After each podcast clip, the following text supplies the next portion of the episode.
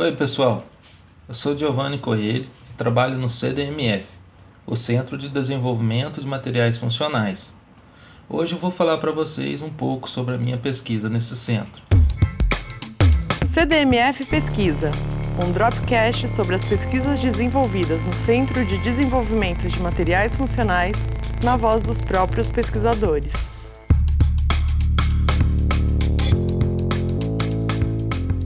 Eu trabalho com o desenvolvimento de materiais para conversão e armazenamento de energia.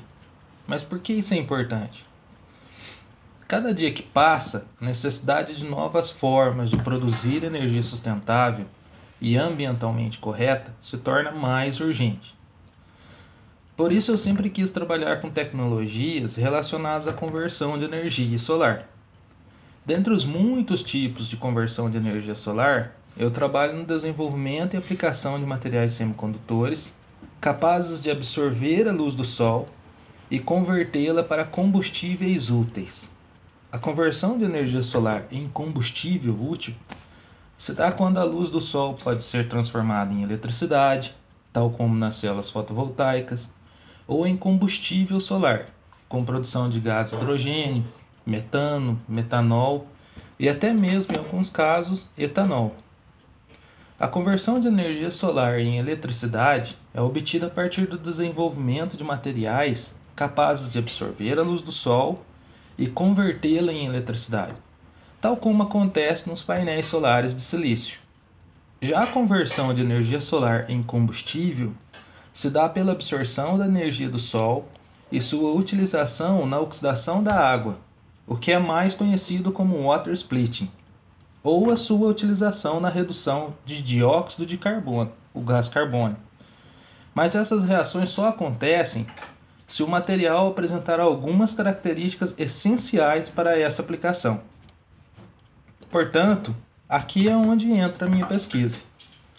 Eu trabalho no desenvolvimento de novos materiais ou métodos para, para o uso na produção de gás hidrogênio e oxigênio.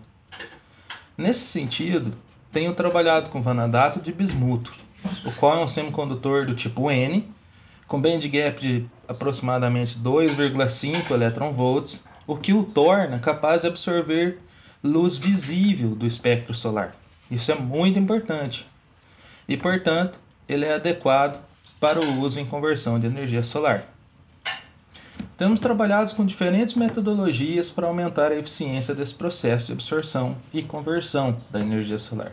Por exemplo, já fizemos modificações da superfície de um filme fino de vanadato de bismuto com nanopartículas de alumina, e nesse caso, a alumina atua como uma camada protetiva e como um mediador de transferência de carga entre o vanadato de bismuto e as moléculas de água.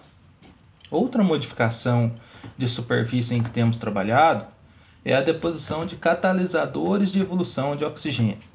Os catalisadores que estudamos são baseados em óxido e hidróxidos e fosfatos de níquel, ferro e cobalto. Esses catalisadores eles fazem com que a reação de oxidação da água seja mais rápida, sem ter que aumentar excessivamente o sobrepotencial aplicado aos filmes semicondutores. Isso é interessante por dois motivos. O primeiro é que a reação de oxidação da água com formação de gás oxigênio é a etapa mais difícil de decomposição da água.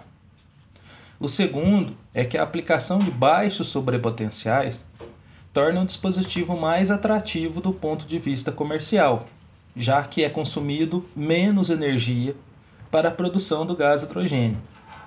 Também temos trabalhado na produção de heterojunções à base de óxido de tungstênio e vanadato de bismuto. Isso porque esses semicondutores possuem alinhamento de banda adequado para promover a transferência e separação da carga entre eles. Essa característica aumenta a eficiência do dispositivo e faz com que maior quantidade de gás oxigênio e gás hidrogênio seja produzida. Por fim, também tenho trabalhado com o desenvolvimento de novos materiais com propriedades microbicidas e virucidas, tal como a modificação de plásticos com nanopartículas de prata, ou com óxidos semicondutores à base de prata.